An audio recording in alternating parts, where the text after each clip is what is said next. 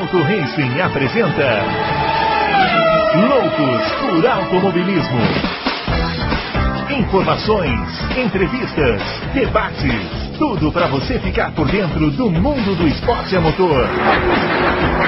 Loucos por Automobilismo está entrando no ar. Muito bem, senhoras e senhores, começando mais um Loucos por Automobilismo, edição número 171.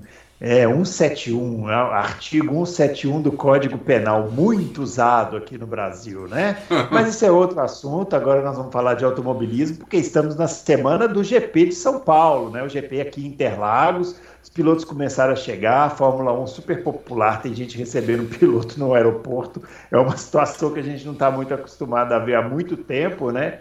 E vamos comentar, claro, do GP do México, que aconteceu esse final de semana, com a vitória do Max Verstappen. Parece ter encaminhado o título, mas é aquela coisa, né? Esse campeonato é surpreendente, como o próprio sábado mostrou pra gente a classificação do GP do México. Mas vamos deixar de conversa fiada. Falando em 171, vamos chamar o grande Adalto, que já está aqui, vai aparecer. Está na expectativa que essa semana a netinha vai chegar, ele não se aguenta. Fez um investimento na casa, quebrou a casa inteira, fez outro quarto lá para a neta. Um espetáculo, né, Adalto? Amanhã, só é amanhã. Só não é mais espetacular do que a freada do Max Verstappen na primeira curva, né? É verdade, é verdade. Amanhã minha netinha está aqui, meu filho também. Minha. O que, que ela é, a mulher do, do meu filho? O que, que ela é minha? Sua nora, né? Minha nora, é. A gente, a gente precisa dar uma aula de árvores genealógicas. É. E o senhor Verstappen já chegou. O senhor Verstappen já chegou. Parece que ele foi bater ponto na casa do sogro, né? Antes deu uma Então, vocês vão ver a imagem aí de como ele chegou em grande estilo lá em Brasília. Uhum. E vocês devem estar vendo aí o aviãozinho dele, tá ruim, o Verstappen também de, de, de transporte, né?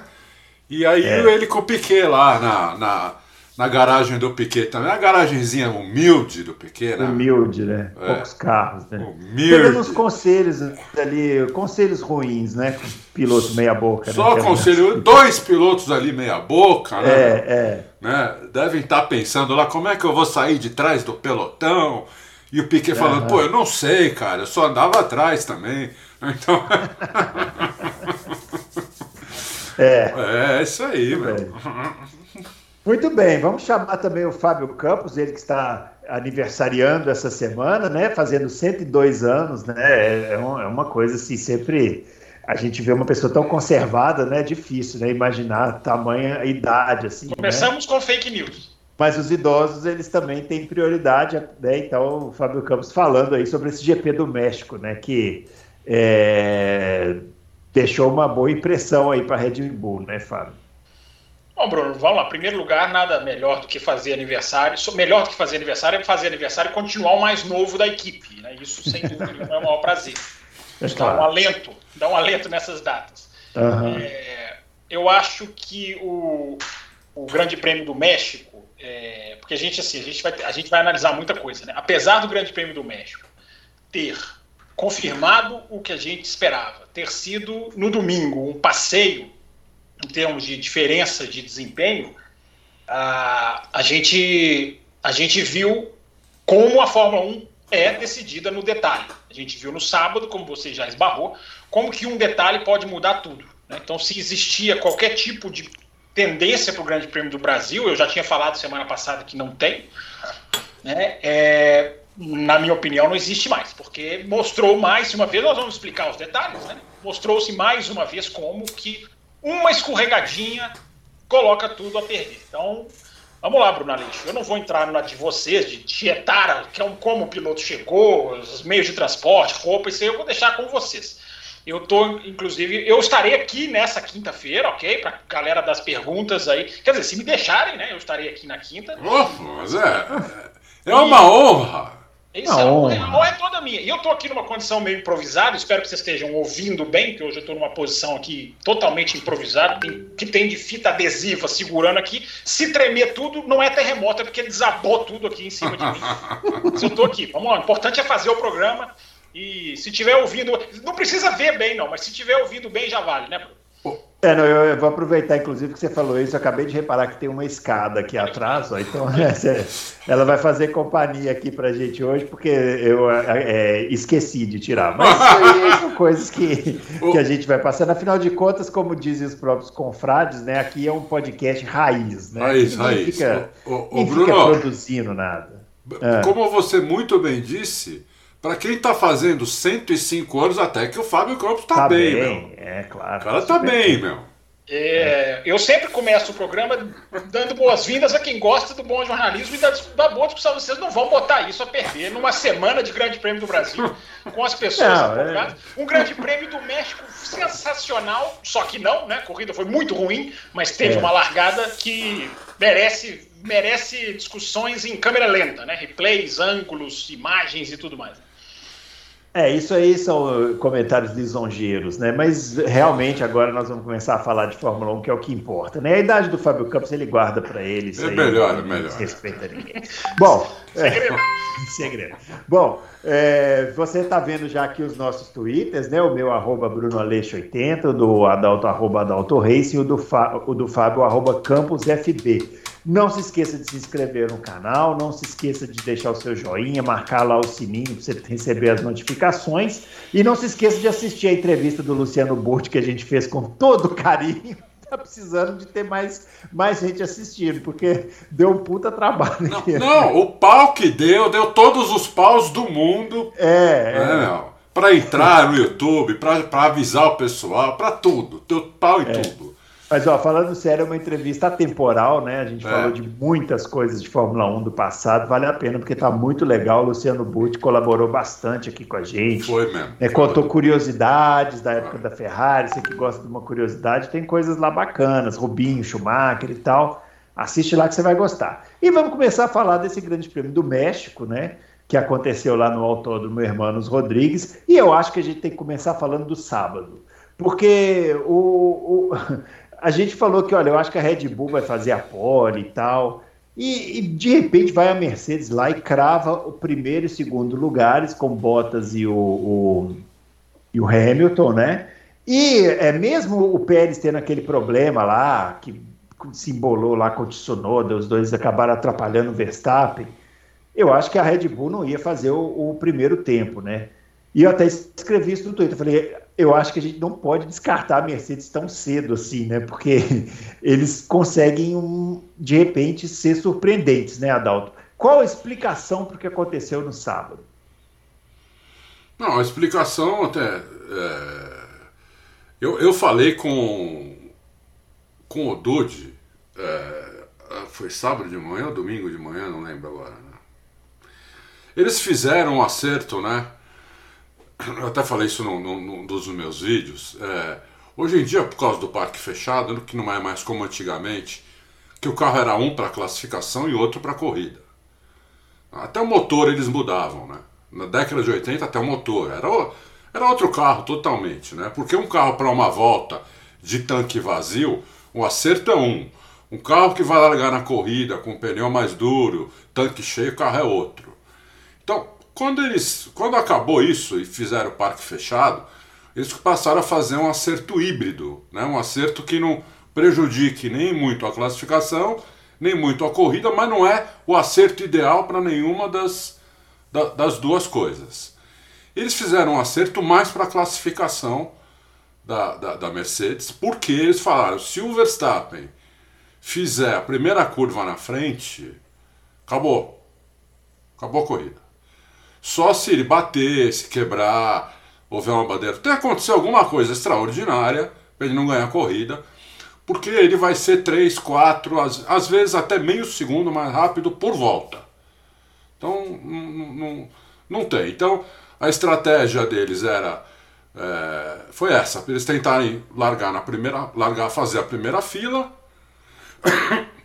é, o, o Hamilton pegar o vácuo do Bottas, passar o Bottas na primeira, na primeira curva e o Bottas segurar o Verstappen o quanto pudesse para o Hamilton abrir um pouco e, e, e, estragar um pouco o carro do Verstappen até ele passar o Bottas.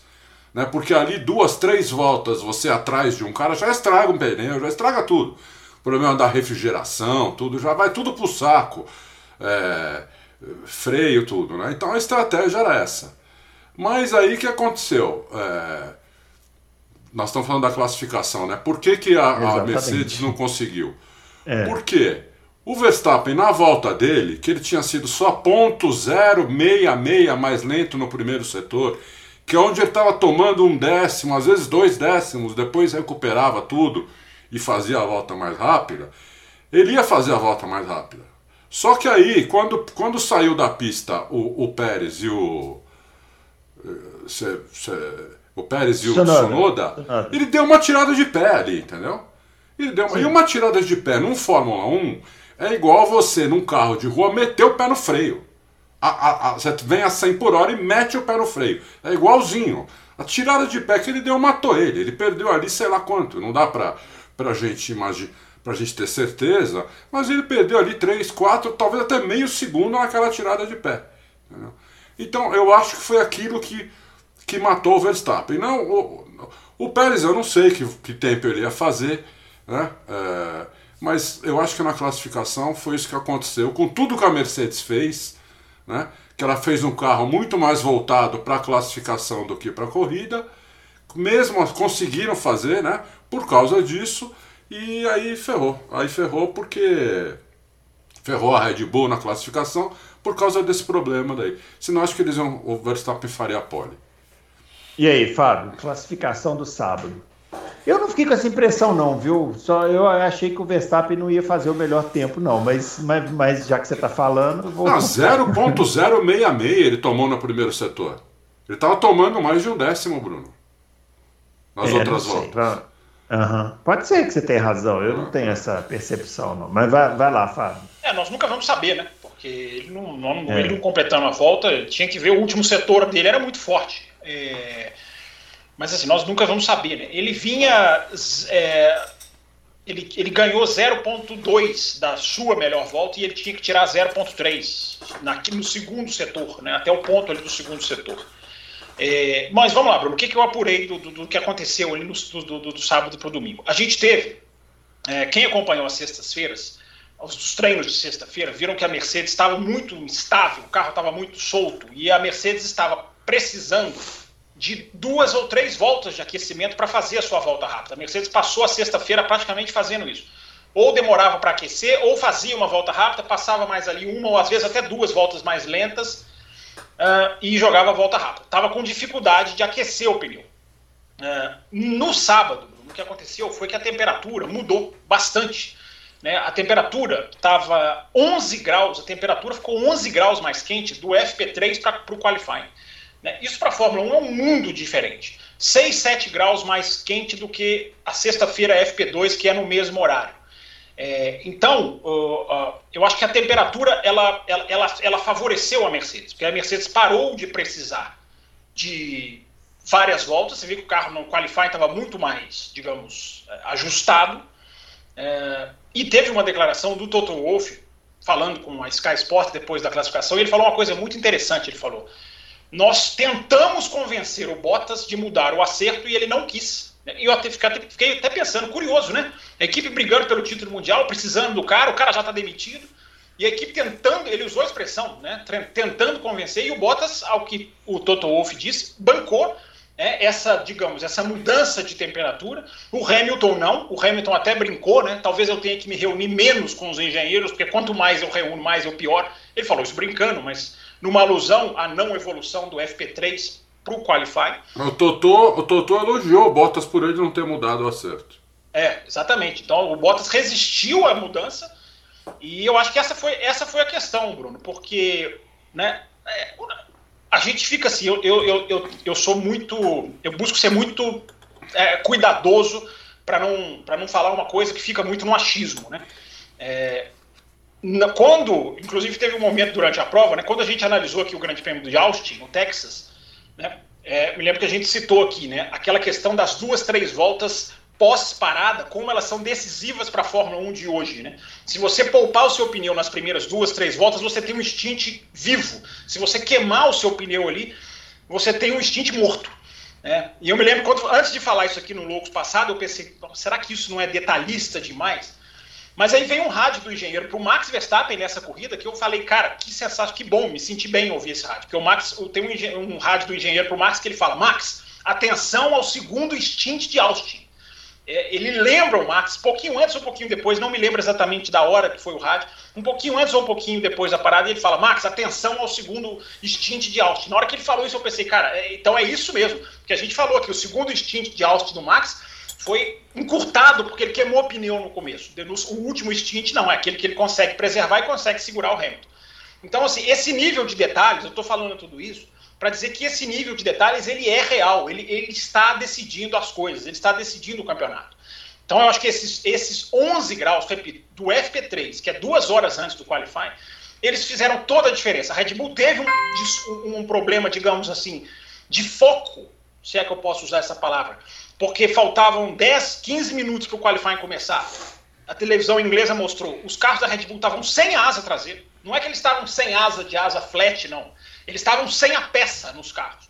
Porque a asa teve, teve um problema diferente de Austin, mas teve um problema e os caras tiveram que reforçar a asa, porque é uma asa que não estava preparada para essa carga do México, é uma asa de Mônaco. Enfim, então somando tudo isso e mais a questão do Tsunoda, que o Christian Horner impiedosamente quando perguntado disso, nós fomos sunodados nesse qualifying, gerou muita repercussão, depois ele até meio que baixou a bola. É, eu acho que todos esses três fatores, temperatura, é, a Mercedes ali, é, nos últimos minutos de qualifying, até meio. A Mercedes, não, desculpa, a Red Bull até tensa dessa asa, vai ou não vai, reforçaram o encaixe da asa, enfim, mudaram algumas coisinhas ali. E mais essa questão, eu acho, Bruno, que, que foi isso que pesou. Mas o saldo é: bobeou, meu amigo, você não consegue converter a pista que te favorece. Se o México, já para terminar, se o México, que era o favas contadas, deu uma Mercedes na primeira fila, é porque se você errar um acerto, se você pega um vento, se você pega um sol, se o asfalto não casa, como na Turquia, meu amigo, não existe favorito, não existe como prever, porque é o campeonato mundial dos detalhes. É, eu não concordo muito, muito, com o Fábio, não. Eu acho que, eu acho que a Red Bull é, ela, ela era muito favorita. É, ela mostrou isso na corrida depois. O Verstappen, em um momento da corrida, quando ele já tinha umas 15 voltas no pneu, ele não tinha a melhor volta, ele falou: é, ele foi lá e meteu um segundo nos caras, só para fazer a melhor volta. Tava sobrando, sobrando, e realmente não fez a pole, porque teve que tirar o pé ali. E você na câmera on board ouve ele tirando o pé. Você é, não, isso sim, ele. Não, ele, ele tira ele, o pé. Ele tira o pé porque é, ele, inclusive, ele pé, perdeu a pole em 2019 porque ele é. não tirou o pé numa bandeira amarela. Exatamente. Faz isso é. por conhecimento de causa. É. Agora, é. a, a, a, ele não dá para garantir que ele faria a pole, porque não. a primeira volta da Mercedes destruiu a, Red Bull. A primeira volta da Mercedes foi muito mais rápida que das duas Red Bull. Então isso pesou. Mas a Mercedes já tinha demonstrado a sua superioridade e estava virando sem precisar de uma volta a mais que ela precisava na sexta-feira. Outra coisa, a Mercedes só usou o truque da suspensão na, na, na, classificação, não tinha usado no treino livre, só na classificação. É, então, por isso que na classificação eles começaram a meter dois décimos só na, só na, só na reta no Verstappen. Só no retão eles metiam dois décimos. É, então, é, é, realmente eles fizeram tudo o que dava para tentar fazer uma volta melhor. Mas na corrida. Mas depois vamos falar então, da corrida.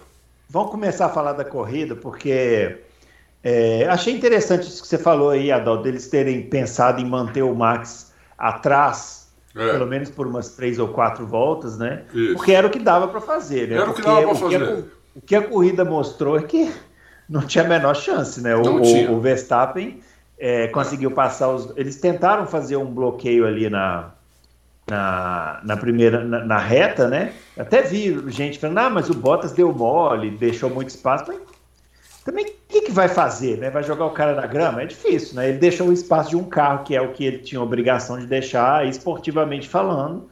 O Verstappen foi lá e freou muito depois de todo mundo e fez a, a primeira curva na frente e ali ganhou a corrida. Né? É, começou dando errado, né? Quando o, o, o, Hamilton larga melhor do que o Bottas. Uhum. Né? Porque ali era para o Hamilton largar e me meter o carro atrás. O Bottas foi para a direita. Pode ver, quando, quando eles largam, o Bottas tenta ir para a direita para o Hamilton entrar atrás. Só que quando ele vai para a direita, o Hamilton já está com o carro aqui, ó. Do lado. Do lado. É. Então não dá, ele voltou um pouco. Então, entendeu? Então, se o Hamilton, se, ele, se o Bottas tivesse largado melhor, daria para o Hamilton pôr o carro atrás dele e, da, da, e talvez desse certo a estratégia deles, que era o Hamilton fazer a primeira curva na frente, o, o, o Bottas em segundo, porque eles tinham mais reta que o Verstappen, entendeu? O, o Bottas em segundo e o Verstappen em terceiro e o Bottas segurar ele algumas voltas, só para tentar estragar um pouco o pneu e o freio, né? Mas aí não deu certo porque o, o, o Hamilton largou melhor. Então, o, o, aí quem pegou o vácuo não foi o Hamilton, foi o, foi o Verstappen. Né? O Verstappen foi frear lá no Deus me livre. Né? Lá no Deus me livre. E o Bottas, que ele não tem obrigação nenhuma, não, não dividiu a curva com, com o Verstappen. Porque o Bottas estava numa posição que se fosse ele que estivesse disputando o título, o Verstappen não faria aquela curva por fora. Ele não faria. Porque não sei se vocês repararam como o Verstappen, o Bottas freia bem antes. Ele freia então, bem antes. Perguntar. Pro, Você não achou pro... que o, Bottas freou muito cedo demais também, não? Então, freou e, muito cedo. acabou, inclusive, eu vou falar mais, hein? Eu acho que o Bottas foi acertado pelo Ricardo porque ele freou muito cedo na, na ele, ele, ele contornou muito lento aquela curva ali. Foi, então. Ele freou muito cedo para o Hamilton conseguir fazer na frente dele. Só que ele não se ligou que quem ia fazer na frente não era o Hamilton, era o, Nossa. era o Verstappen por fora, entendeu? E o Bottas, ele tem essa deficiência, sempre teve, de, do roda a roda. Porque ali foi uma disputa roda a roda, three wide, três, três um do lado do outro. Né? É, e o Bonito, Bottas, inclusive. É, e o Bottas ensanduichado. Qual é uma das grandes deficiências do Bottas? exatamente essa. É a disputa roda a roda, né? O Bottas não é bom de disputa da roda a roda. Ou ele perde ou ele bate. Entendeu? Então, é. Mas é, é, é ele é um piloto rápido pra caramba. Eu acho o Bottas muito melhor do que a grande maioria aí. Né? O, o, a torcida acha o Bottas um lixo, eu não acho, acho o Bottas um, um ótimo piloto. Só que ele tem algumas ele não é campeão por causa de algumas coisas, uma delas é essa. O roda-roda dele é fraco. Entendeu? Porque se, se não fosse fraco, ele ia frear lá, de, lá ele ia deixar para frear depois. O Verstappen não ia ter pista para fazer por fora.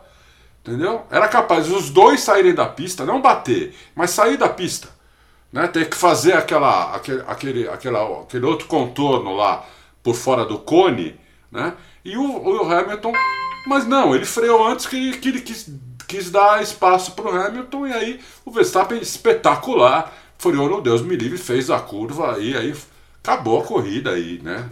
Acabou é. a corrida não, mas a, acabou a disputa pela vitória aí, porque aí foi só né? impressionante aí, a diferença. É.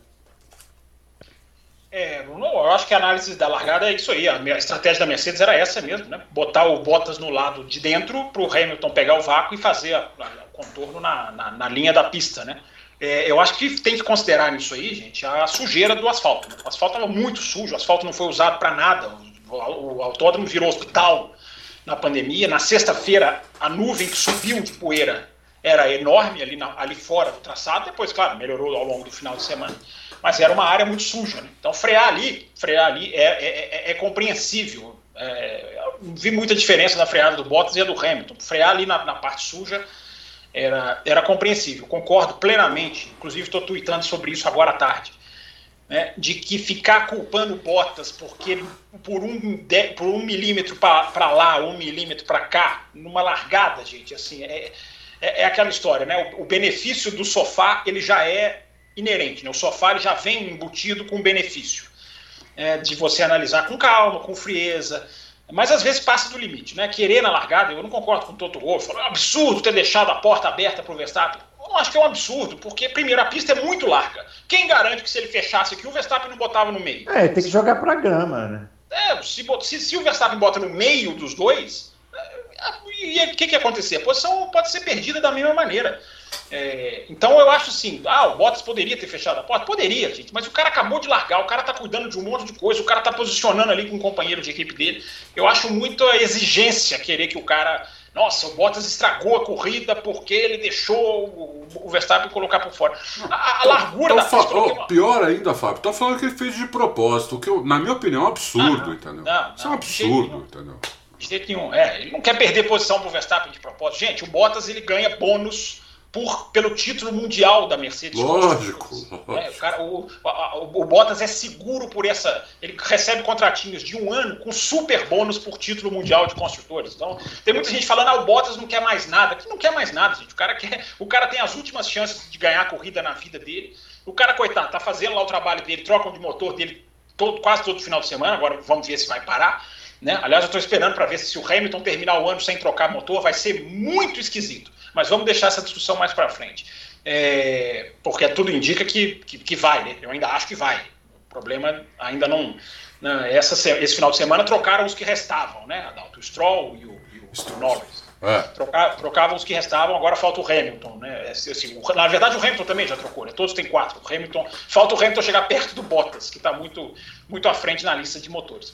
Mas, ô Bruno, eu acho que o principal da largada é, é, é, é, o que esse Verstappen fez. Eu acho que assim, é, é, é aquela foi de soltar palavrão para a televisão. Porque você, tudo bem que você considere a linha dele mais favorável do que a dos outros dois.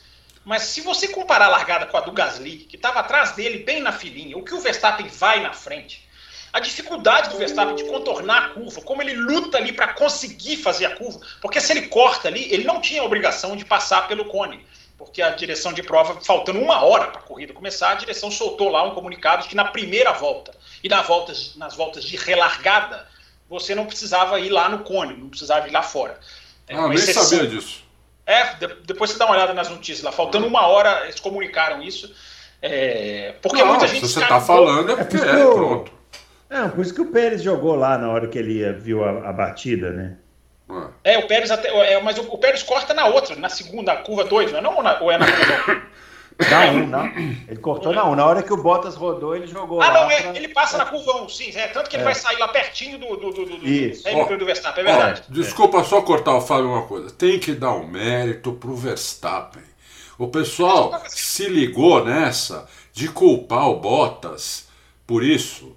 Ali não tem culpado. O que tem é um mérito. O mérito é do Max, que fez uma super largada, meteu por fora, freou no Deus me livre e não perdeu a curva. Isso é mérito do piloto. É isso que eu tô falando. Acabou, é tô falando. meu. Chega. É, é, é, porque sabe o que, que, é? O automobilismo está ficando muito matematizado, né? É. Agora querem combinar a largada, já combinam as Ferraris. Não, deixa um passar, aí depois você devolve. O Pérez, pra, o Pérez proibido de ganhar em casa. É, enfim, é, é, o automobilismo está muito matematizado, está muito, tá muito script, está muito planilha. E largada, gente, felizmente, largada é muito difícil você fazer script. Muito difícil, porque você não consegue antever o que vai ser. É isso que vocês falaram, com dois metros de, de, de, de jump, já não tinha como fazer o que a Mercedes queria. Com dois metros, já não com dá. Com dois metros, com dois metros. Então pulou melhor. Agora, é, é. O, Aí, aí, só que assim, corrida não teve nada, a corrida foi chatíssima, um horror, né? 2022, felizmente, tá aí, jogar esse carro fora. Né? É, é, esse carro era para correr bem no México, né? Porque não tem ar, né? não, tem, não tem o problema da, da, turbulência, mas aí entra nos outros problemas da Fórmula 1, né? Superaquecimento de motor, superaquecimento de pastilha de freio, superaquecimento de pneu. É que aí a coisa não vai no México. Era para ir no México. O México era para ser o melhor lugar para ultrapassagem e não é. Só que a genialidade do Verstappen, gente, é, é, é, é, absurda. É absurda. Porque aonde esse cara freou, como esse cara freou. Tem gente que não quer ver isso. Não quer ver isso. Já percebi. Teve gente que xinga. Quer, fala que a gente está torcendo pro cara. Teve um que apareceu lá ontem e falou: tá torcendo pro cara. Eu, eu falei assim: meu amigo, você quer que eu fale o quê? Que o cara é, é normal, que ele, ele, ele fez o mais do mesmo, que ele não. Olha o que o cara tá fazendo. O Verstappen é hoje, eu vou, eu vou, eu vou falar aqui já, Bruno. O Verstappen é hoje, por tudo, até coloquei isso no Twitter, né? Por uma capacidade de, de, de, de, é, de volta rápida que está impecável, por uma velocidade pura, incrível, a, a, leitura de corrida do cara, o que o cara fez para estragar a volta do Bottas, estragar a volta mais rápida do Bottas, né? a artimanha que ele fez e partiu dele, daqui a pouco eu explico em detalhes é, é uma coisa de quem está pilotando absolutamente à vontade, brigando pelo seu primeiro título em qualquer categoria pós-kart. então, e, e de novo ele estava entendendo a corrida, porque de novo ele mandou um rádio falando do Pérez.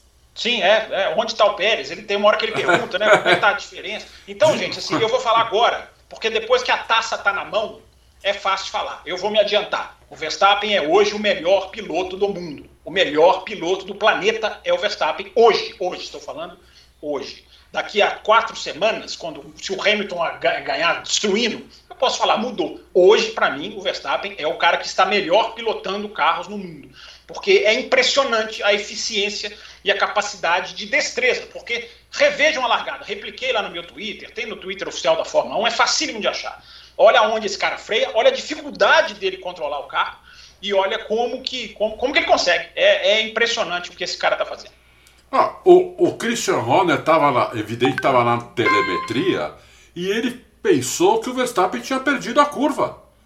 É. Ele falou, perdeu a curva. É. Vai, vai lá, vai lá na grama, perdeu a curva. Porque ele, falou, ele freou muito depois. Ele falou para a Sky, isso eu não vi, que ele ensaiou fazer isso na volta de alinhamento para o grid. Eu não vi. Assim, no, no, no, caso do Alonso, que foi, ensaiou aquele Passou, foi, ele é, fez isso. Ele fez Rússia, isso. A, aquele do Alonso eu vi. As três vezes mostraram ele ensaiando. Esse do Verstappen eu não vi, mas não acho que o Christian Horner ia inventar. Se, é, é, mais um, é, é, mais um awareness, né? É mais um, é impressionante o nível de consciência desse cara, do que esse cara fez. Não, e você lembra que a gente estava aqui há, há meses atrás hum. discutindo se o Verstappen ia quebrar sob pressão. Exatamente. É Exatamente. Justamente ao contrário. Ele está à vontade demais. É impressionante como ele está à vontade no carro. É, ele, ele parece estar tá mais à vontade agora do que estava três meses atrás. Exatamente, exatamente. Concordo plenamente. Assim, Bruno, você já quer que eu conte a questão do Bottas aqui ou, tá mais, ou deixa mais para frente? Que Não, que só ele... queria lembrar que é, isso, isso, que você falou dele ter treinado a largada, no, no a, a, ter treinado a largada, a freada para a largada,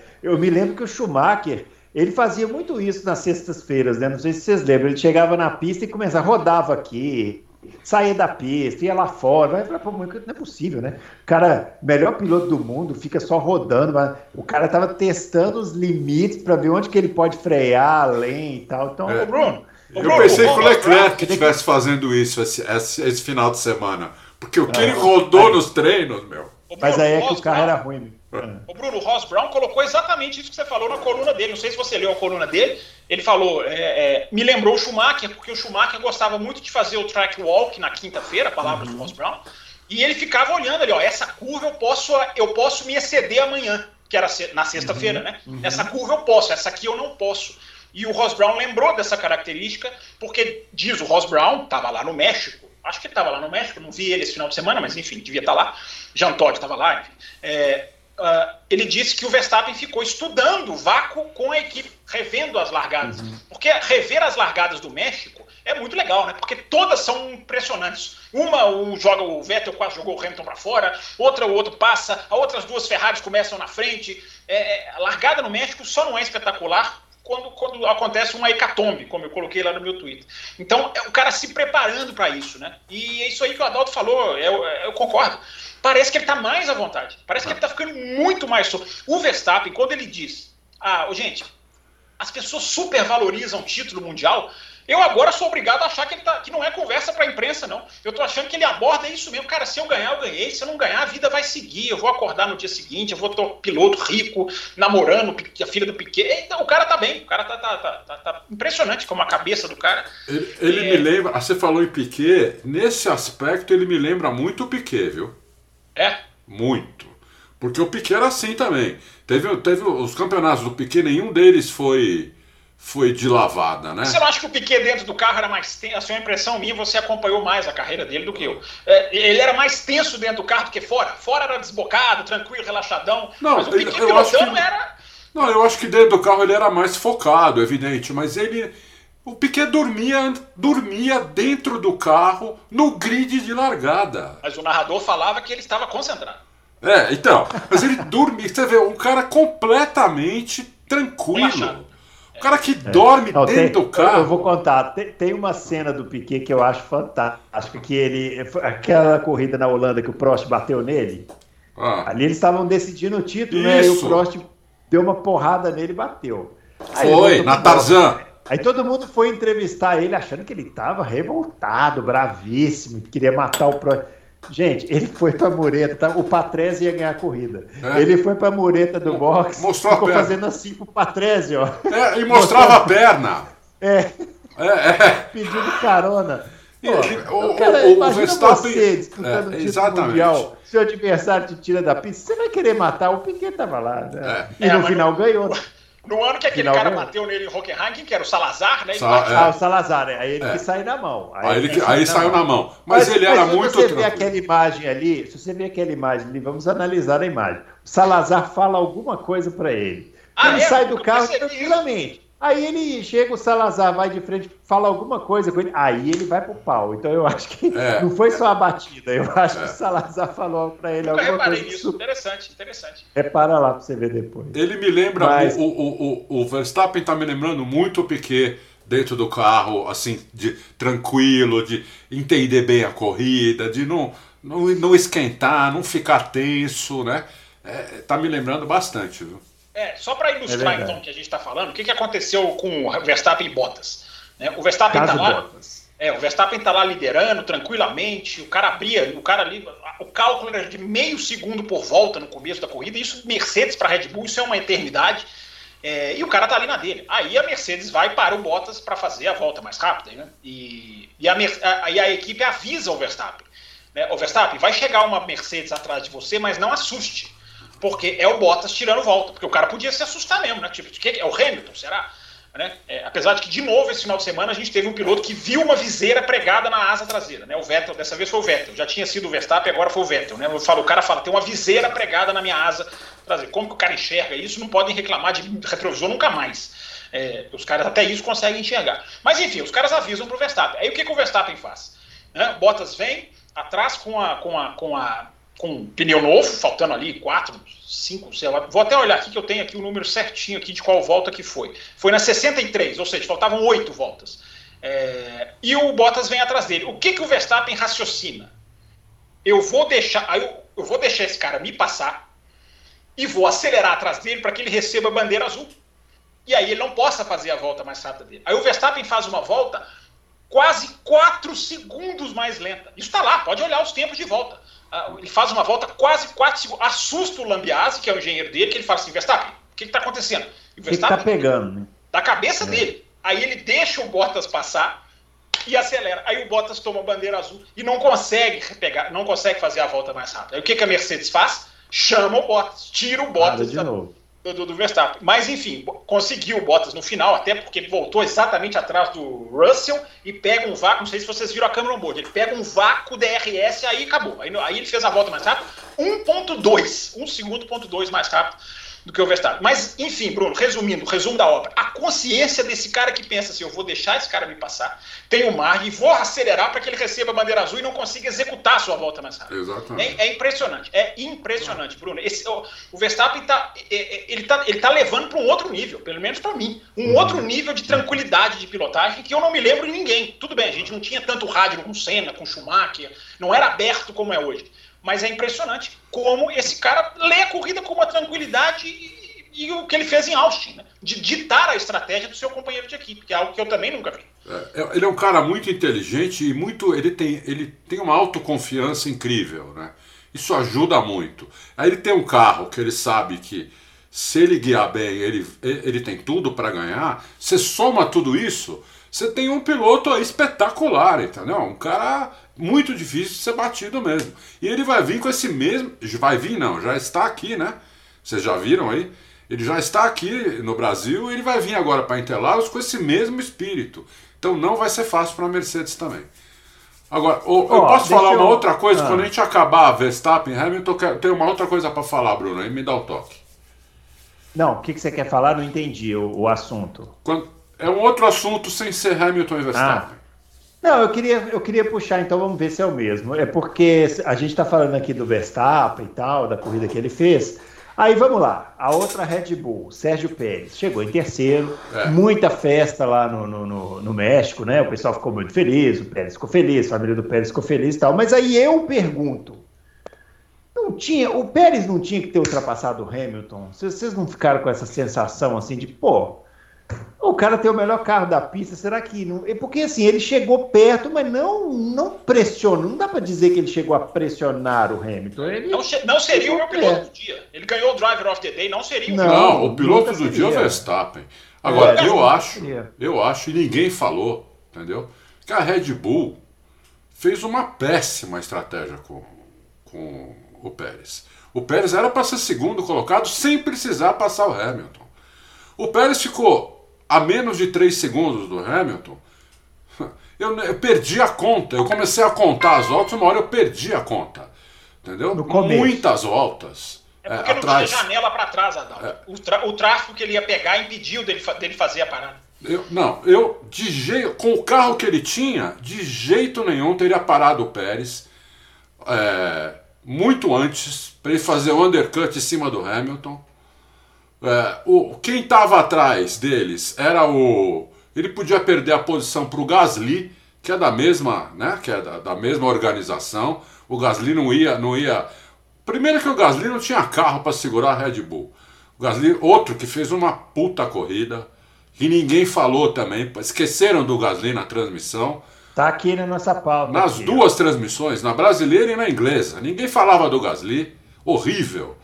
É, e ninguém falou desse negócio da estratégia também do, do Tcheco. Para mim, um absurdo, entendeu? Que eles tinham que ter feito o undercut no Hamilton depois que trocaram o pneu, mas uh, antes de trocar o pneu, né? Pelo menos umas duas voltas antes, porque o Hamilton foi além. Né? O Hamilton foi além do que, do que a Pirelli falou que era para ir. Ele foi além. Então deviam ter parado o Pérez antes, ele voltaria, quando o Hamilton voltasse, voltava atrás do, do Pérez e a, a, a, a Red Bull tinha tudo para fazer a dobradinha e ia sair do México liderando o campeonato de construtores também. Então eu achei péssima a estratégia da Red Bull, horrível. É, e o Gasly super corrida e ninguém falou nada. Adalto, mas os caras estão olhando para trás, os caras estão vendo o gap atrás. Eles não pararam o Pérez porque não tinha gap para ele voltar. Tinha Leclerc, tinha Sainz, tinha o Gasly, tudo bem, concordo que não seria um empecilho, mas eles tinham. O que que acontece? É, é, o que que aconteceu? Na hora que deu o gap, na volta 29, é, que teve gente que foi mais longe, está falando que o Hamilton foi longe, mas teve gente que foi mais longe ainda. É, os pneus estavam aguentando, uma parada só, tranquilo. Na hora, que, na hora em que, na volta 29, em que se abre um gap e que só tinha o Leclerc, só o Leclerc que ficou ali, é, a Red Bull fala para o Pérez: se ele não vier, venha. Se ele vier, não venha. Tanto que a Red Bull fica pronta, essas imagens não mostram, mas o Ted Kravitz na Sky fala: Red Bull está pronto, o Pérez está vindo. Aí o Hamilton entra e ele fica. Mas o Pérez era um segundo por volta mais rápido que o Leclerc. Esquece, é. ele ia passar por cima do Leclerc se ele volta atrás. Enfim, mas é, o, os caras assim, nunca não dão isso como certo. O, o Bottas ficou parado atrás do Ricardo. O Ferrari é menos carro do que a McLaren. É, a, mais, a Ferrari é mais carro que a McLaren. A McLaren é menos carro que a Ferrari e o Bottas não conseguiu passar o Ricardo a corrida inteira. Então, assim, não é, não é tá tão, não é tão matemático assim. É, se ele para e ele passa. Mas o, o, o, o, máximo que ia acontecer é o, o, o, o, o Pérez ficar umas três voltas atrás do Leclerc, porque o Leclerc ia ter que parar também. O pneu dele já ia, já estava ficando no bagaço. Ele já, naquela situação que eles estavam de pneu o, o, o Pérez já era um segundo por volta mais rápido. Você imagina se ele para e põe um pneu novo, ele, era, ele, ele ia ser 3 segundos por volta mais rápido do que o, do que o Leclerc. Eu, eu, eu realmente, na hora, eu comentando a corrida, falei: não, se não pararem o Pérez agora, eles estão de sacanagem, não é possível, entendeu? Porque, pô, é para fazer dobradinha. Eles têm carro para fazer dobradinha e chegar um minuto na frente do, das Mercedes. Mas os caras com 10 voltas deu pra ver isso, entendeu? Os caras iam parar, igual, igual eu tô te falando, a Red Bull chegou a ficar pronta, aí ela, ela inverteu, porque se o Hamilton parou antes, aí é aquele negócio que a gente falou de Austin. Agora você estica. Porque se você não vai ganhar a posição, você tenta fazer o que aconteceu no final. Né? É, é a Fórmula 1 tá apostando muito nisso. Undercut, cara, você foi coberto, estica o seu stint e vai pegar o cara no final. É, já teve corrida que deu certo. Na Espanha deu certo para o Hamilton, na França deu certo para o Verstappen. Tem corrida que não dá certo. O, Verstappen, o Hamilton chegou no Verstappen, na, em Austin não passou. O Pérez agora, concordo com o Bruno, é, podia ter passado o Hamilton, faltou, faltou algo. Né? Porque é, é aquilo que eu, falei do Vettel na Hungria, gente. O cara, o cara não é piloto para ficar seguindo o outro de perto. O objetivo da coisa é passar. Mas ia ser muito difícil o Pérez passar o Hamilton na pista. Mas não porque... chegou nem a brigar, o Mas porque é você, vocês viram quando ele abriu asa, ele com asa aberta não chegava no Hamilton. Porque a Mercedes estava baixava a traseira e, e era um míssel na reta. Era o único lugar que eles eram melhor que a Red Bull, era na reta. E era é, o único ele, lugar que o Pérez que poderia abriu, passar. Mas os Sim, lugares mas... que ele abriu asa, ele ainda estava longe. Mas vamos lá, o cara tem. É uma corrida de uma parada só. A, a, a, equipe vira e fala: se ele entrar, você não entra. E aí o Hamilton entrou. Então ele, a única opção que eu vejo era estica, protege o pneu e tenta vir atrás. Tanto que ele estica bastante. O, o Pérez para na volta 40 e o Hamilton parou na 29. Ele esticou 11 voltas. Né? Quem parou por causa do Hamilton, curioso, foi o Verstappen, né? Porque o Hamilton começa a botar dois segundos por volta, o Leclerc parou rápido mesmo, o Hamilton começa a botar dois segundos por volta, a equipe chama o Verstappen. Opa, peraí, não vamos arriscar. Na tranquilidade, sem estar ameaçado, sem desespero, ela chama e para o Verstappen. O Pérez não. Como o Pérez estava nessa estratégia alternativa, o Pérez vai 11 voltas a mais. Mas oh, a, a, a questão do gap foi o que a equipe falou. E, e, e eu entendo, porque o, o, Pérez ele tinha mais pneu do que o Hamilton. O Hamilton acabou com os pneus muito mais rápido. A Red Bull ficou ali preservando o pneu muito mais do que a Mercedes. Mas enfim, eu acho que ele deveria ter passado o Hamilton no final, e nisso eu concordo com o Bruno. Ele poderia ter atacado mais, talvez, né? Para ser mais. Eu acho Agora, que a culpa levant... maior foi da Red Bull, mas tudo bem. Levantou a torcida, né? Isso é legal no México, né? Isso aí no México é maravilhoso, né? A, a festa que fizeram foi é. que ele foi campeão mundial ali. É. Muito bacana Não, e isso. todas as corridas no México têm essa característica, né? Assim, o Pérez estando lá é um plus a mais, mas a torcida sempre faz festa, né? E sempre essa ideia. A gente sente falta da curva peraltada, né? Era muito legal e, e seria muito bacana que tivesse lá. Mas essa ideia de fazer aquele estádio ali, contornar aquilo ali também é espetacular, né? É. Talvez pudesse ter feito em outro trecho da pista, né? Não, eles podiam ter feito o estádio do lado de dentro da peraltada. Sim, sim, eu sei, eu sei. É. Ali era um campo de beisebol, eles fizeram um campo de beisebol ali e o estádio era para ele, né? Então. Aliás, uma curiosidade aí, talvez as pessoas não saibam, quem inaugurou essa pista dentro do estádio foi a Fórmula Indy, né? É lá no início dos anos Sim. 2000, eles corriam lá e já não tinha mais a peraltada, eles passavam ali dentro do estádio. Era um desenho um pouquinho diferente. Isso, era um pouquinho né? diferente, né? É, era, tinha, as curvas eram um pouco menos apertadas, mas a ideia era mais ou menos aquela ali, né? É, a Fórmula E, a Fórmula E, quando corre no México também, ali naquela pista, que fazem, eles fazem o pior traçado da história do automobilismo, ela entra ali nesse estádio e sai ali por onde ela entrou. Ela, ela vai ali onde vai, onde vai a Fórmula 1 e volta para cá e, dá, e ela faz a peraltada. Isso é legal, ela faz a peraltada, mas com uma chicane no meio. Mas, enfim, é o, a Fórmula E também usa esse pedacinho do, do, do estádio. É, agora, eu queria falar do Pérez, mas o Adalto acho que levantou a mão aí. Depois eu complemento. Não, eu só ia dar uma curiosidade, que uma das, das ultrapassagens mais bonitas que eu me lembro na Fórmula 1 foi na Peraltada, do o Mansell de Ferrari, né? Ultrapassando o Berger por fora. Isso porque o Berger veio na reta anterior assim, fazendo zigue-zague, o Mansell zigue-zague atrás dele, porque naquela época não tinha essa de poder defender só uma vez. O cara podia ia, ia assim na reta. E o, e o Berger veio assim na reta e o Mansell colado nele. E na hora, na hora da freada, o Mansell tirou por fora. Eu falei, vai morrer. E aí ele fez a curva, uma curva de 300 por hora. Naqueles carros que a aerodinâmica daqueles carros perto da de hoje era um, era, era um Fusca perto de uma Ferrari hoje, entendeu? É. Adalto, é. eu não sei se você sabe, mas a segunda parte da peraltada se chama a, a, que sobrou, né, onde os, depois da curva 16. Onde o Stroll saiu ali. Onde, o, Stroll, é. onde o Stroll fez uma, uma, uma, uma manobra de muita perícia. É. É, essa, essa curva se chama curva Nigel Mansell por causa desta manobra. Você sabia? Que aquela curva hoje se chama curva. Não sabia, não sabia. É uma homenagem. Homenagem ao Mansell. É, realmente, que ultrapassagem, uma das, ó, é uma das, que, uma das poucas que vem na minha cabeça de todos esses anos. E é. a porrada que deu um francês na saída da Peraltada ali também. O Aliô, Aliô. Felipe Aliô. Meu amigo, vai no YouTube, coloca Felipe Aliô Peraltada. Que porrada. Eu não sei se tem, deve ter no YouTube.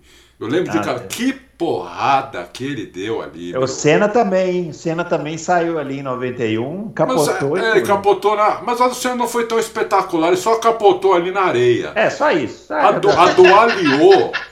A do Aliô, ele foi dando, ele foi dando foi, de um lado e do outro. fora e jogou para dentro, né? É, e o carro foi despedaçando. É. E ele saiu inteiro também, né? É, é. Ô, Bruno, só, deixa eu só complementar, porque eu acho que foi muito pertinente a sua observação sobre o clima no México da torcida. É, o, o pessoal da Sky Sports estava contando que a cidade estava inteira de Pérez, tinha banner gigante nos prédios, tinha ponte que eles estendiam bandeirão no meio da rua mesmo, ponte que tinha cara do Pérez. Então, assim, o clima do país estava é, é, impressionante, o país também, né? Parecendo um certo país que eu conheço, né? Passou um bom mal bocado de pandemia e a, a, foi, foi um evento que é, meio que abriu, né? Meio que inaugural nessa questão de, de público, de, de, de, trazer. Agora, esse elemento, né? Que a Fórmula 1 viveu em Zandvoort, que a Fórmula 1 vive em Silverstone, que é o elemento piloto da casa, né? O elemento paixão. É impressionante como a torcida ficava em pé parece que todas as voltas que o Pérez passava. É, quando ele liderou a corrida, que todo mundo sabia que era uma liderança provisória, porque ele não tinha parado, é, mas a, a, o grito da torcida, não sei se vocês pegaram, né? A televisão brasileira tem um, ela tem um áudio ambiente diferente né, na, da transmissão internacional. Na transmissão internacional deu para ouvir muito bem a torcida em pé.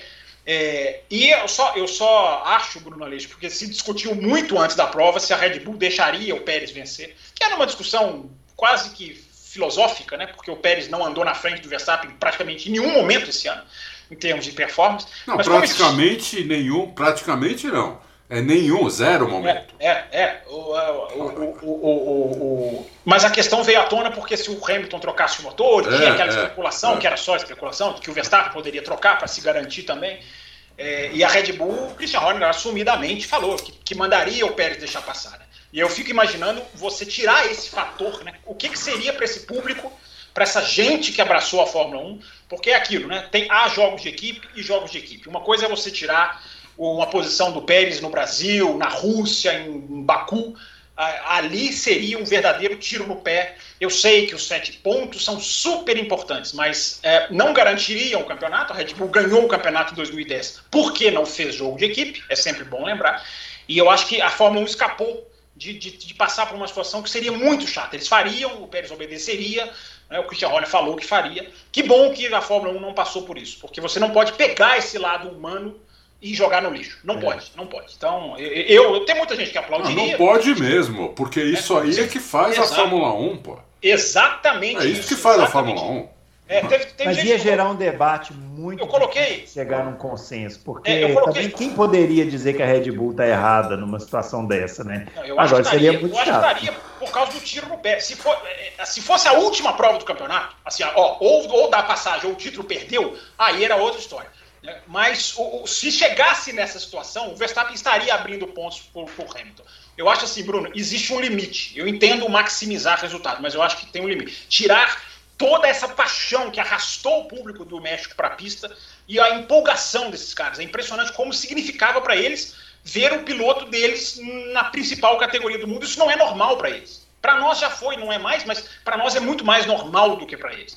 É, é, é, é, tipo o pioneiro, o Ricardo Rodrigues, Pedro Rodrigues, ninguém lembra. Só o Bruno, 68, 60, não sei quanto.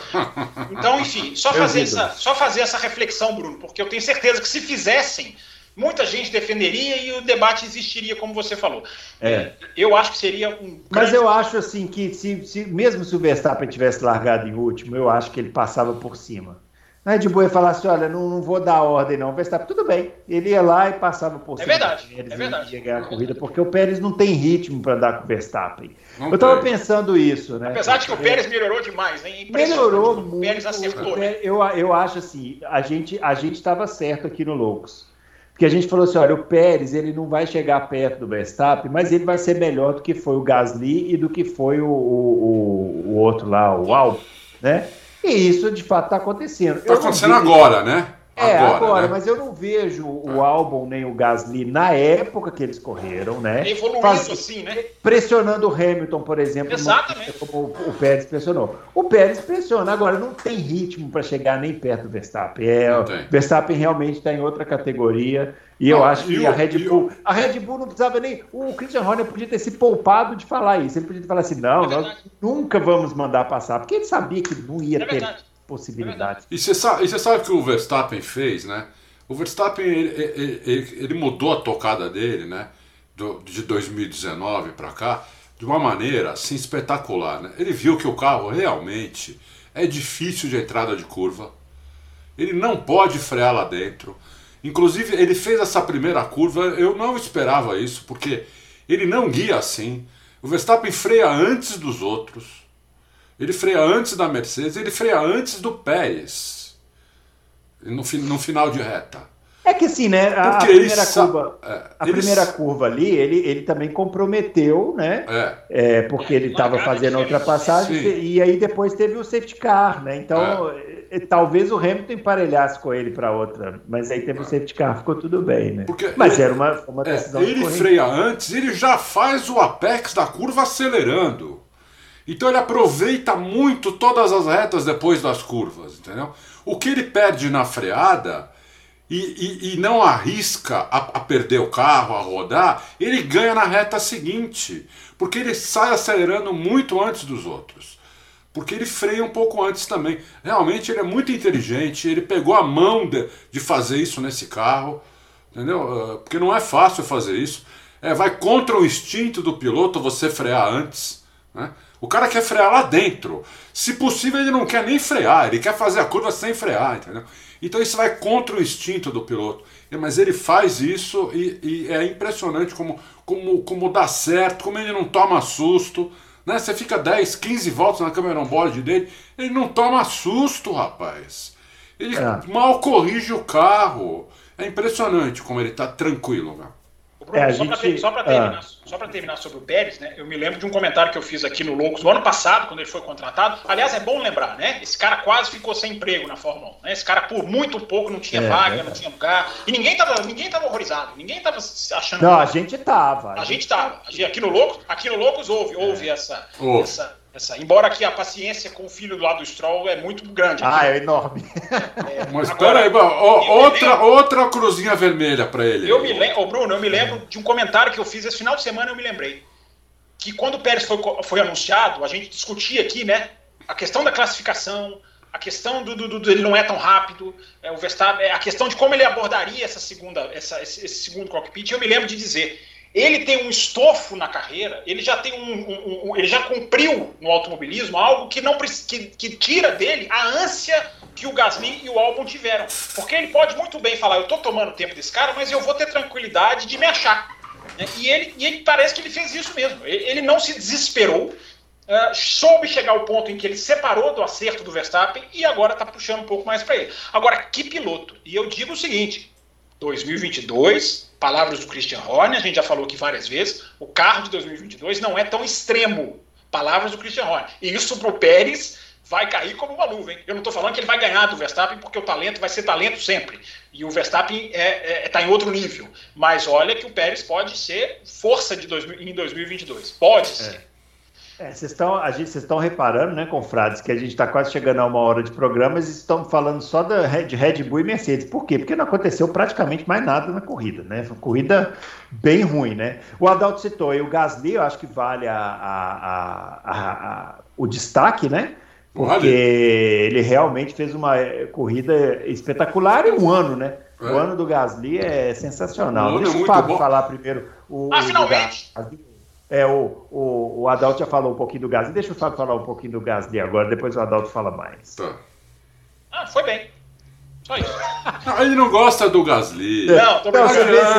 Eu tô brincando. Você é. vai perguntar para ele do Gasly do ídolo, é isso que ele vai fazer. Ó. Não, senhor. Não, senhor. É. Eu fiz um tweet, acho que semana passada, reatrasada, colocando como que o Gasly tem 12 ou 13 top 6 no Qualify esse ano, que é espetacular é espetacular. Até falei, é impressionante como os resultados de domingo não acompanham o ritmo, né? Mas não é só culpa dele. É, ele deu lá seus erros também, bateu atrás do Ricardo duas vezes, enfim, mas a equipe tem a sua. Ele tá levando a equipe sozinho. Sozinho. sozinho.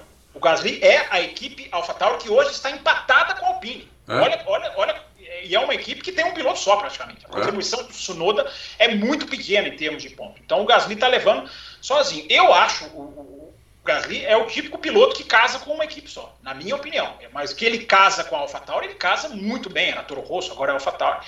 É... Agora, eu não acho que foi espetacular, porque ele não deu espetáculo. Ele ficou sozinho naquele. É engraçado que os quartos lugares estão sendo é, é, é ocultos e, e, e, bonitos e, brilhantes, né? O Leclerc no quarto na Itália, você tem aqui no programa passado, o Leclerc no quarto em Austin, o cara ali quarto lugar, que é uma posição altíssima, mas ninguém nota, ninguém vê, porque todo mundo fica para trás e todo mundo fica para frente, os outros é, três ficam para é. frente. Então os caras ficaram anônimos na corrida, mas ficaram anônimos. A, a Ferrari fez de tudo para chegar no Gasly, mandou o, o Leclerc e o Sainz trocarem duas vezes de posição. Isso. Isso. Né? A Ferrari me decepcionou até nesse é. final de semana em termos de, em termos de performance, é. não de resultado. Né?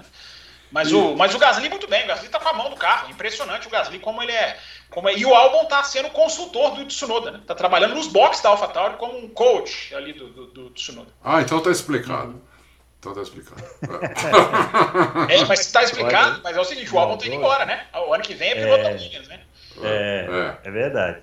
É. Vamos ver. Já que você falou da Ferrari, é, falando em Ferrari, falando em ordem de equipe, né? A Ferrari foi lá e mandou os pilotos trocarem de posição, né? Duas vezes. Eu entendi, porque eu achei que eles estavam longe do, do Gasly. Eu falei, olha a Ferrari, gente, pra quê, né? Mas. Todo mundo faz isso. lá, né? É, Não, mas aí, aí, ô, ô, ô, Bruno, aí eu, eu entendi isso daí. Por quê? Ah. Era o seguinte: o, o, o Leclerc não se achou na pista desde o desde do, do, dos treinos livres, né? Foi o cara que mais saiu da pista de todos. Eu achei que ele estivesse dando uma de Schumacher, como você falou. Ele tá, ele tá testando os limites. Aí na classificação ele foi mais rápido que o Santos. Falei, tá, eu sabia, não sei o que, vai detonar na corrida. Na, na corrida também estava mal, errando pra caramba. E o Sainz atrás dele. E o Sainz falou: Meu, o cara tá errando tudo, né? Pra me manter atrás. Eu Posso, pode ser que eu chegue no Gasly. Aí a Ferrari mandou trocar, só que aí o Sainz não chegou no Gasly, mandou destrocar. Eu acho que isso não tem tanto problema assim. Não vejo tanto problema nisso. Porque mandou destrocar. Então chegaram na posição original deles, que era o, o, o, o Leclerc na frente do Sainz, entendeu? O, a Ferrari com, esse, com essa corrida ela superou a McLaren, né? No, no Mundial de Construtores. Botou muito né? ponto, né? É, botou muito uhum. ponto agora. 13 pontos. É. 13 pontos, né? É, botou muito ponto. É. é porque a McLaren também marcou um só, né? Com o Norris, né? Marcou um ponto. Com o Norris, é. é. é. Eu acho que eu acho que Bruno, assim, eu concordo. Eu acho isso meio, eu acho isso desnecessário. Assim, eu acho muito, eu seria muito mais é, favorável se a equipe virasse e falasse assim, o Sainz, ele tá, ele tá mais lento, briga com ele. Com, com, com respeito, sem, sem jogar, sem, o bater, pra, sem jogar o outro para fora, né? Eu, eu acho que Sainz e Leclerc são dois pilotos que você pode muito bem confiar né, no, braço dos caras, são, são caras responsáveis. Então, gente, nós estamos aqui, só não se tirem da corrida e pronto. Enfim, é, eu preferia isso. Agora, as equipes fazem isso, né? Não, vai você. Aí se você. Vocês já repararam que isso nunca dá certo? Isso nunca, dá certo. Nunca isso dá nunca certo. dá certo. é impressionante. Nunca dá. Eu, não, não, já deu certo algumas vezes. Principalmente porque vocês têm memória ruim. Um com 105 anos, outro com 104, não tem mais memória. Acabou. Não, aqui. Você pode pegar em 10, você pode achar uma que deu certo, algum ouvinte atento pode achar, mas 95% Deixa eu falar, tem uma jogada no vôlei.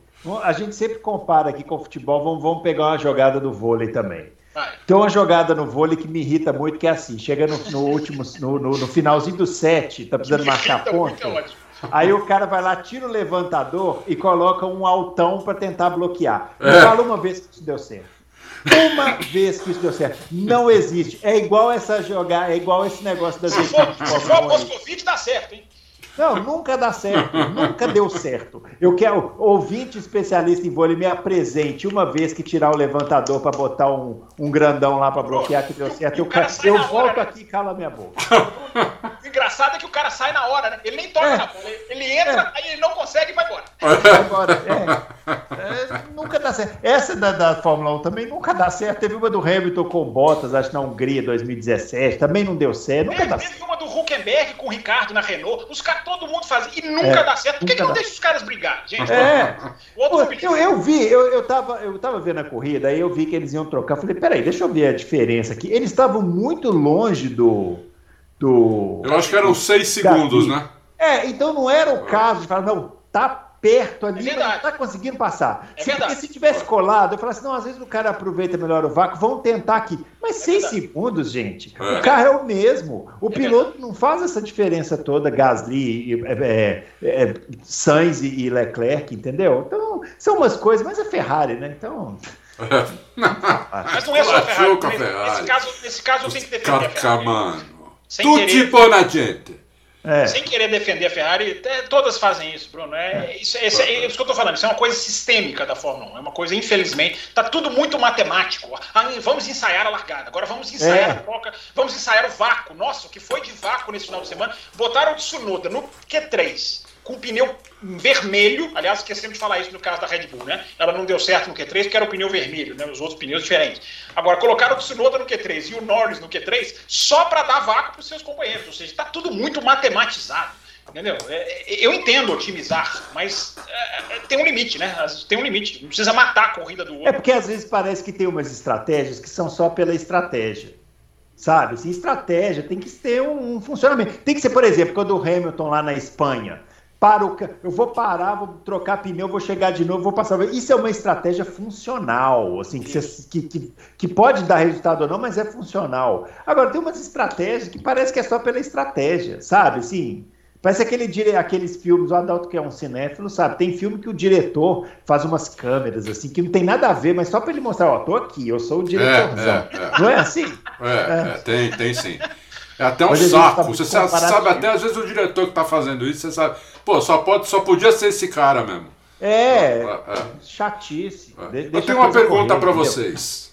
Opa, vamos lá. Opa! A McLaren, a, Ma- a McLaren deu uma piorada feia nas últimas duas corridas. Né? No, no- nos Estados Unidos eu até, eu até imaginei que eles fossem piorar, porque a pista realmente não favorecia eles com. com é, por causa de certas curvas ali, né? Não favorecia eles. Não.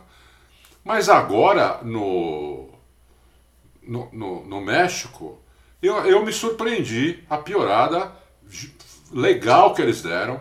Queria saber o que, que vocês dois acham que vai ser McLaren contra a Ferrari aqui Interlagos. Apesar de que o Ricardo ia fazendo uma belíssima de uma largada, né? Ele ia sair ali na quarta posição, né? Se ele não tivesse é, acertado o Bottas, né? Que eu acho que o Bottas também freou demais e dificultou a, a- a situação para ele mesmo ali. Embora, claro, que a culpa Não é do Ricardo. Não Ele até foi pedir desculpa depois pro Bottas, depois da corrida. Aham, é. É, mas ele ia fazendo uma bela largada. E, inclusive passou por uma parte muito suja, né? O Fábio lembrou aí que o asfalto estava muito sujo, isso pode ter atrapalhado também. Você, você vai responder a minha pergunta 1 ou não? puniu, porque não tem que punir nada. Você vai responder a minha pergunta ou não?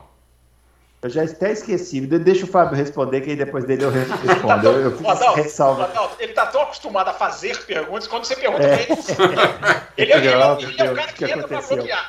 Você entra pra bloquear, ele não consegue bloquear. É, mas, o Adalto, assim, é, é curioso, né? Porque como o Ricardo podia fazer uma boa prova, e o Norris não fez uma prova tão ruim, né? Ele veio lá de trás e conseguiu beliscar um décimo. Tudo É. bem, não é, não é nenhum brilho, é uma corrida de recuperação. É, a tendência é achar que a Ferrari, porque a superioridade da Ferrari numa sequência de pistas diferentes, dá a entender que a Ferrari está bem em cima. Só que a McLaren tem aquela questão do pico, né? Se a McLaren encaixar ali, como foi Monza, encaixar uma pista boa para ela, não sei, talvez a Arábia Saudita, é, esse no, essa nova Abu Dhabi, né, que é uma pista que vai ficar muito mais rápida, é, eu não descarto a McLaren ainda dar uma briga ali. Agora, que a Ferrari está bem mais é, com a mão na terceira colocação, eu acho que tá, porque o salto da Ferrari foi muito forte. Né? Eu até me decepcionei com a Ferrari esse final de semana, porque a Ferrari, com a punição do Verstappen em 2019, a Ferrari largou na primeira fila. Herdou ali Vettel e Leclerc largando na primeira fila no México. É. Então eu esperava que a Ferrari viesse forte esse ano. É, e não veio, não. É. O México não veio, não. Mas geral, Interlagos, não é- Interlagos é uma pista mais para Ferrari ou mais para McLaren? Ai, ai, ai. E aí vai, Bruno. Pela subida ali, eu acho que é mais para a McLaren, hein? Pela aquela subida da reta ali, precisa de muita força, né? A Ferrari tem menos motor, eu acho que Mas é mais e o miolo? Mas e o miolo do circuito ali? Muito mais Ferrari, né? É. é. é eu, eu, eu, eu, acho, eu vou mais com a Ferrari. Eu vou mais com a Ferrari, eu acho. Pode ser. Mas eu não. É igual a briga pelo título mundial, gente. Eu não, não vou arriscar mais nada. Inclusive, o Mundial de Construtores está reaberto, né? Que a Mercedes estava é. com tudo na mão, agora está um ponto só na frente. Um ponto, um ponto. Tá igual. Dá empatou. Impressionante a virada. É, mas isso reflete também o Bottas, né? Assim, com toda a queda de desempenho e as trocas de motor, né? Que ele vem sofrendo aí, né? É, é basicamente, ele não tem conseguido marcar ponto para a equipe, né? Então, por isso que o Pérez colou, né? Acho que o Pérez já está em quarto no campeonato e já está perto do Bottas ou não? Já. 20, acho que 20 pontos. Ô, ô então, Bruno, Ferrari ou McLaren hum. aqui, na, aqui em Interlagos? Eu acho McLaren. McLaren eu, acho, eu acho Ferrari. Ferrari. Você? Muito bem. Eu acho é, McFerrari. Oh, mas isso, é, mas isso é de, é, é, isso é de um muro, né? É impressionante. Não, é... Você é um isentão. Você é um isentão. Senhor. Não, eu acho o seguinte: se a, se a, a McLaren tem que achar um acerto perfeito aqui para Interlagos, aí acho que eles têm chance de ganhar da, da, da Ferrari. Mas acho que vai ser muito parelho os dois aqui. Muito parelho. Mas, a, mas se a McLaren não achar o acerto perfeito, vai dar Ferrari. Se não, vai uhum. muito parelho. Pode ser até que fique encavalado, assim, uma Ferrari, uma McLaren, outra Ferrari, outra McLaren, entendeu? Pode ser que chegue assim o negócio. Vai, vai ser bem parelho. Acho que a corrida aqui vai ser muito boa entre essa, esses quatro carros. Bruno Aleixo, eu acho que mesmo. Vou agora indo um pouquinho mais para frente no grid, né? Quebrando pauta mesmo se o Verstappen ganha e o Hamilton em segundo, eu acho que o campeonato não acabou. Acho que a Mercedes uhum. tem sobrevida. Mercedes vai para pistas aí que os, os, o, o, mecanismo dela pode ser importante. É, eu acho que agora a vitória do Verstappen deixa o Hamilton já numa zona de abandono é fatal. Eu acho que se o Hamilton abandona e toma um 25-0, aí eu acho fatal. Agora, se o Verstappen abandona, o campeonato está completamente aberto, porque 19 pontos, Bruno, são 19 pontos em, eu tenho até anotadinho aqui, eu vou achar aqui, 19 pontos em 107. Ou, ou seja, é, é, é ainda está muito em aberto. Eu, eu sei, Red Bull está muito mais né, é, é, com, a, com a faca e o é. queijo na mão, mas para mim o campeonato não acaba nem se ficar primeiro e segundo Interlagos. E tem sprint Interlagos, hein? Não se esqueçam disso. Tem sprint Interlagos. E e, e, importante também, uma coisa que a gente lembrou aqui da última vez, nenhum dos dois pode pegar Covid, hein? Trancar esses dois numa redoma aí, porque senão estraga a decisão é, do o, o, Bruno, naquelas, naquelas correntes que acontece muito no Twitter é assim, sprint em, Silverstone, em Silverstone, bateram. Sprint em Monza, bateram. Sprint em Interlagos, três pontos. Esperamos que não. Bom, falando é. em Covid, vamos dar uma boa notícia, pra, talvez muita gente não saiba, né? Ontem... Uhum foi o primeiro dia que não teve mortes no estado de São Paulo desde que começou a pandemia. É. Hoje provavelmente vai ter, porque acumula tudo, né? Acumula, né? É. Mas não teve nenhuma morte no estado de São Paulo, o que é uma, uma puta notícia depois de um ano é. e meio, né? Em vários estados, né? Não foi ah? só São Paulo, não. Teve outros estados também que não, que não morreu ninguém. Né? É. Eu estou falando aqui porque aqui são, é muita gente, né? E, e aqui que morria mais gente de, do que é do que nos outros lugares, né? dos outros estados. Uhum. Então, é, não ter uma morte aqui, eu achei que, pô, fosse o último estado a não ter morte. Né? Então, é. Tá acabando, né? A gente está é, vendo a luz é, do fim do túnel. É, Tomara é, não, Deus. Vacinação no Brasil, apesar de todos os esforços contrários aí de várias e várias pessoas, não só políticos, né? Muita gente da imprensa também irresponsável que fala muita bobagem. Apesar de todas essas pessoas, a vacinação no Brasil é um sucesso, né? Graças é um sucesso. à conscientização da população. Ô Bruno, apesar de gente. Graças a pouquíssimos abnegados é, de, entre governadores e prefeitos que tentaram fazer o trabalho, mesmo sendo constantemente sabotados, a vacinação no Brasil é um sucesso. Espero que isso seja reconhecido no ano que vem, quando tivermos eleição. Falou bonito, falou bonito. Apesar de alguns que entravam para fazer o bloqueio e saíam. Isso, e saiu, exatamente. É. Não faziam o bloqueio. Eu queria, só para a gente finalizar aqui, puxar um assunto que eu fiquei pensando hoje à tarde, até vi um, um jornalista comentando a respeito, Fábio Seixas. É, a gente comentou sobre essa questão no México, né, as arquibancadas lotadas. A gente viu lá nos Estados Unidos, né, que é um, um mercado que a Fórmula 1 quer muito conquistar arquibancadas lotadas. E aqui no Brasil, os pilotos estão sendo recebidos no aeroporto com torcedores querendo tirar foto, levantando cartazes e tal. É um movimento que eu não, não, não, me lembro de ver isso na Fórmula 1 nos últimos anos. Não, assim. Ainda mais no gente, Brasil. Pra, pra gente é fantástico, né? Ainda mais no Brasil pensando... sem piloto brasileiro. É, sem piloto brasileiro. Eu fico pensando assim, a, a que, que a gente pode se dever isso, assim, se é a série da Netflix, né? Muita gente tem comentado sobre isso. Se é o, o a briga de, de, a disputa pelo campeonato, é um campeonato muito disputado, como a gente não via também há muitos anos. Trabalho da Liberty, o que, que vocês acham disso aí? Eu acho que é a soma disso. Eu acho que, eu acho que a série da Netflix realmente ajudou muito, uh, principalmente nos Estados Unidos, mas aqui também ajudou muito, porque aqui a, né, o mercado da Netflix aqui é enorme, são milhões e milhões de pessoas, que, e dessas milhões e milhões, 90% não, não, nunca tinham visto nada de Fórmula 1. Né? Fórmula 1 é um esporte de nicho né? e deu uma, deu uma popularizada muito boa. É, eu acho que isso tem tudo a ver. A segunda coisa, eu acho que é a, é a disputa do Hamilton e do Verstappen, por quê? O brasileiro, ele, ele, uh, ele assumiu o Hamilton como, como seu piloto. Né? É, é na pesquisa da Fórmula 1, é, o, Hamilton ficou em terceiro lugar no, no, mundo, mas ele ficou em primeiro lugar no Brasil. Ele ficou em primeiro lugar no Brasil, no, na, na, no Reino Unido e no Canadá, né? E aqui ele ficou bem, ele ficou bem na frente no primeiro lugar. Na pesquisa do Auto Racing também. E em segundo lugar aqui no Brasil é o Verstappen, que até dois anos atrás ele tinha uma rejeição alta ao Verstappen aqui. Né? Só que o Verstappen conquistou a torcida com essas apresentações espetaculares dele.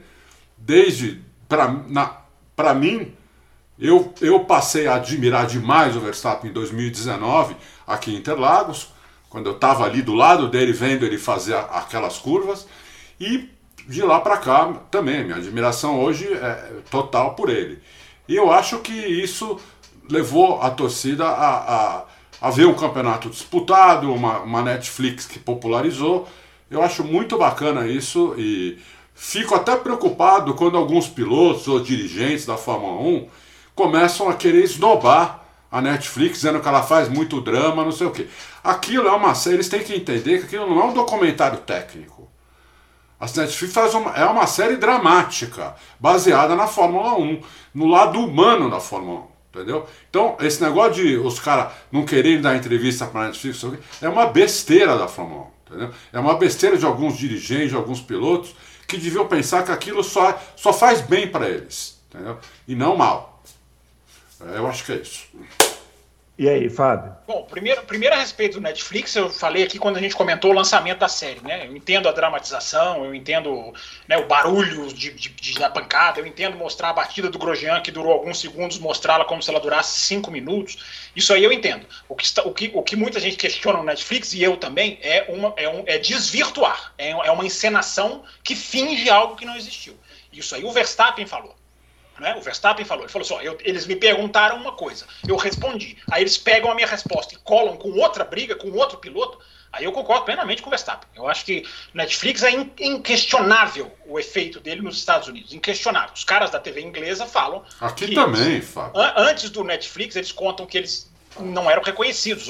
Com o Netflix, os caras, é, o David Croft falou que ele entrou num elevador e o ascensorista do elevador falou para ele: Você é da Fórmula 1, né? Ele falou: Como é que você sabe? Ah, porque eu vi você lá no, no Netflix. Então, assim, é impressionante como explodiu no, no, no país. Né? O, o, Schumacher passava férias nos Estados Unidos para descansar, porque não era reconhecido, podia fazer o que quisesse, podia comprar pão na padaria.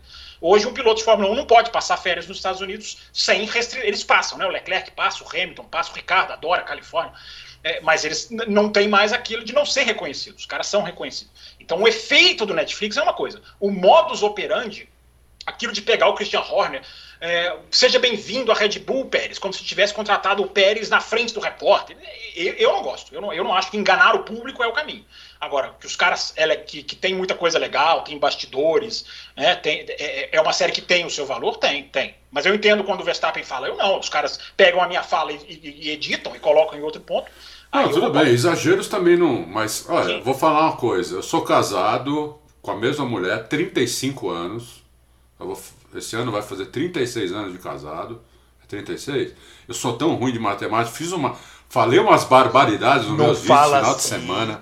Disfarça, disfarça. É. É, mas eu, peraí, eu quero entender onde você quer chegar com o seu 86, Vamos lá. eu casei em 86. Vou fazer quantos anos agora? 35?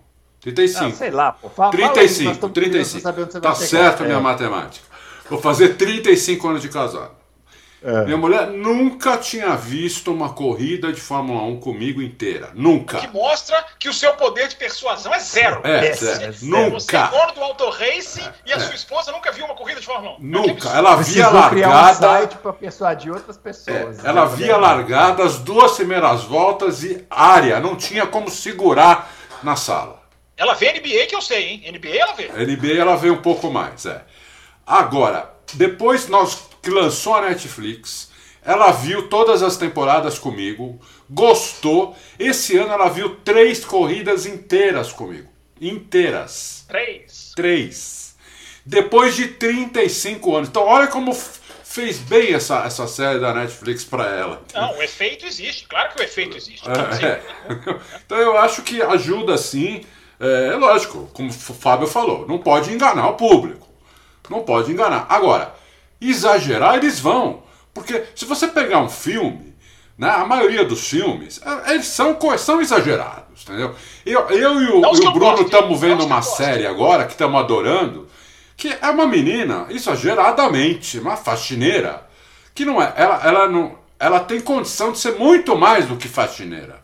Tá ela- triste, hein, Adalto? Olha, Uma série triste, pelo amor ficar, de Deus. vocês vão ficar É, conversando. nós estamos nós estamos tergiversando aqui. Ouvinte do- série é. Ouvinte, ouvinte do Loucos para Automobilismo. O Bruno falou sobre cinéfilo. Quem é sério é o quê? Seréfilo. Porque esses dois, esses dois aqui são seréfilos. Esses Chama- dois aqui Ó, são pessoal, quem tiver, quem tiver Netflix pode. É Maid, como se fosse empregada.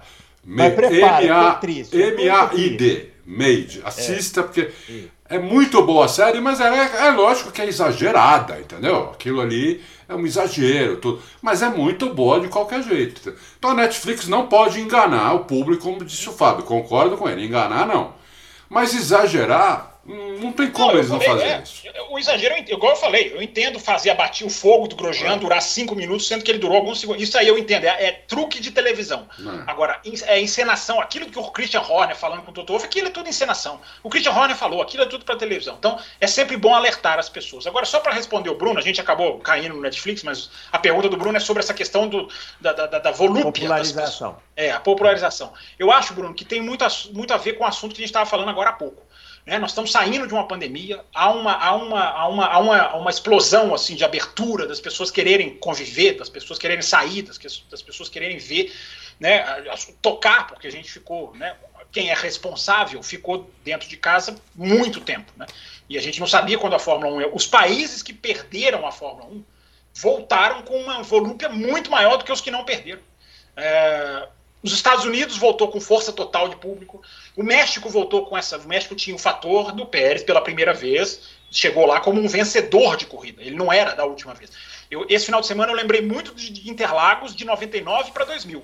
Foram dois anos que eu fui. 99, público legal, bacana.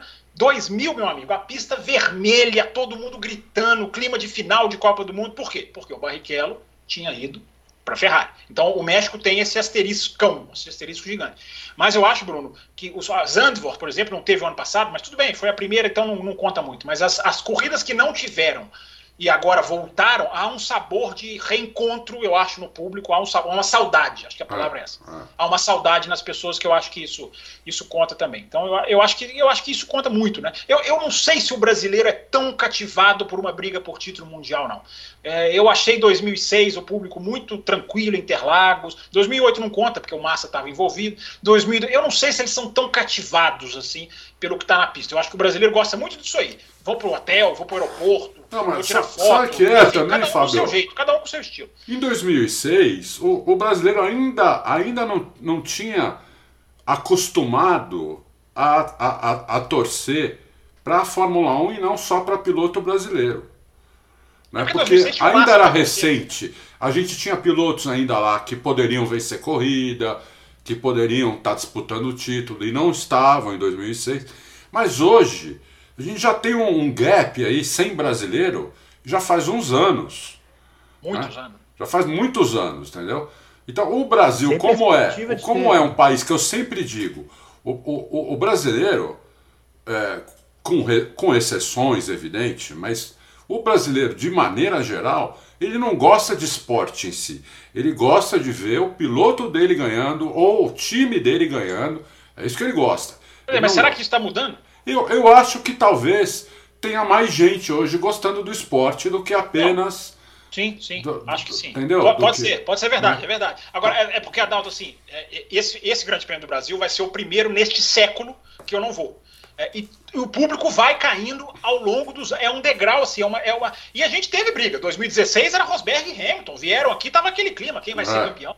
É. Então, e o, público, e o público vai só descendo. Então, enfim, tomara que esse ano, por causa, inclusive, dessa saudade, as pessoas, as pessoas, mas o meu termômetro, você tem um auto racing, você talvez tenha um termômetro melhor do que eu. O meu termômetro é a arquibancada de Interlagos. É impressionante como foi minguando, é, como foi murchando e, e, no último ano que eu fui, 2019, você podia deitar na arquibancada. Coisa que o Bruno é, sabe muito bem tenho... que antigamente você não podia sonhar em fazer isso. Ah, não, é, tinha que chegar lá na, na noite anterior. É. é. mas eu tenho a impressão que esse fim de semana vai estar tá mais cheio, hein? Vamos eu ver, vamos ver. Tomara, é, vamos, vamos ver. Bom, é isso, pessoal. Finalizando então Loucos por Automobilismo, 171, né? A gente volta nessa semana para 172 com participação de Fábio Campos. Estou então, nessa, já deixo aqui o recado. Capriche nas suas perguntas isso. capciosas, manda, maldosas. Manda também. É, deixem o Fábio Campos em maus lençóis. Isso, é, isso. Esse é o meu recado. Né? É isso mesmo. E preparem-se para o Grande Prêmio do Brasil, quem for, né? A gente vai. É, a gente fez um podcast na semana passada em que a gente deu algumas dicas. O nosso editor vai fazer um, uma ediçãozinha, um cortezinho, nós vamos soltar para você relembrar e rememorar. E para quem for aí para Interlagos, poder pegar algumas dicas preciosas aí para é, se guiar ali naquele templo maravilhoso da velocidade, né? Uhum. E é isso, pessoal. Então, fiquem ligados. A gente volta na próxima, na próxima quinta-feira, dia 11 de novembro, para gravar o Loucos para Automobilismo. Mande a sua pergunta. E é isso. Um grande abraço para todo mundo e até lá.